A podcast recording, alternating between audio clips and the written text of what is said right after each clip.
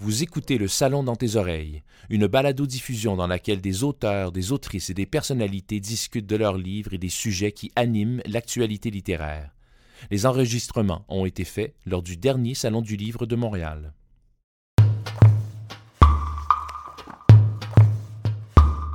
Dans six secondes, il y aura collision. Ce qui aura été vécu dans l'infini de ces six secondes reste bien sûr une fabuleuse énigme. On imagine cependant, selon des expériences de mort imminente rapportées, 1. Une possible distorsion du réel. 2. Une sensation violente d'accélération du temps. 3. Une bienheureuse enveloppe de paix et d'amour.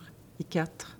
Une désincarnation menant à ce fameux, quoique cliché, tunnel de lumière blanchâtre. Férocement humaine, c'est un recueil de nouvelles qui contient neuf histoires et un prologue et qui s'est construit autour de différents genres. Donc, on retrouve à l'intérieur du recueil de la tragédie, de la comédie, un début de policier, des fragments d'autobiographie, des journaux intimes et peut-être même une petite pointe oulipienne. Le recueil s'est bâti sur des forces contraires, des paradoxes, des tensions par une technique que je nommerais une technique d'accumulation. Alors, je m'explique par petites couches, par petites touches, à force de menus détails, j'espère avoir dégagé une espèce d'horizon. Je ne sais pas tout à fait lequel. J'imagine a plusieurs perspectives de lecture possibles, je l'espère, et je laisse au lecteur le soin de découvrir lesquelles. Deux sources d'inspiration principales. La première, un documentaire que j'ai vu de Thomas Rinfray, fabuleux, qui s'appelait Les Derniers Vilains, où on parlait de la famille Vachon, les frères Vachon, Mad Dog et Paul, et où on, m'a introduite à Viviane Vachon, leur sœur lutteuse.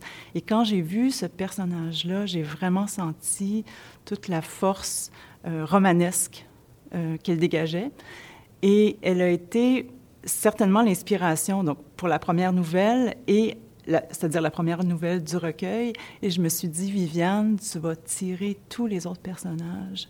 Donc, euh, à partir de Viviane Vachon, j'ai réalisé que les autres nouvelles que j'avais euh, avaient aussi à l'intérieur de chacune un personnage de femme fort, imparfaite, férocement humaine.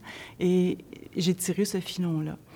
Euh, la deuxième source d'inspiration, c'est une nouvelle que j'ai vue passer dans les journaux il y a peut-être 3-4 ans et qui nous disait que, en fait, c'est l'ONU qui révélait que l'endroit le plus dangereux pour une femme était sa propre maison.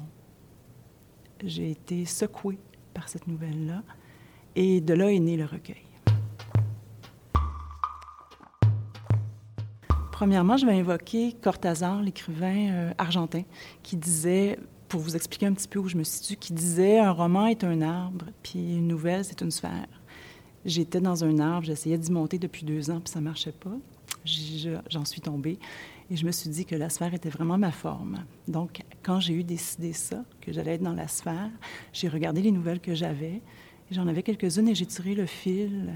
Et à travers ça, j'ai vu des mots, j'ai vu des formes et j'ai vu des femmes imparfaites humaine, férocement humaine, d'où le titre, qui est un oxymore et qui, et qui nous, nous introduit, je l'espère, euh, dans la vie de ces femmes-là qui sont à la fois indomptées et aussi un peu fraternelles.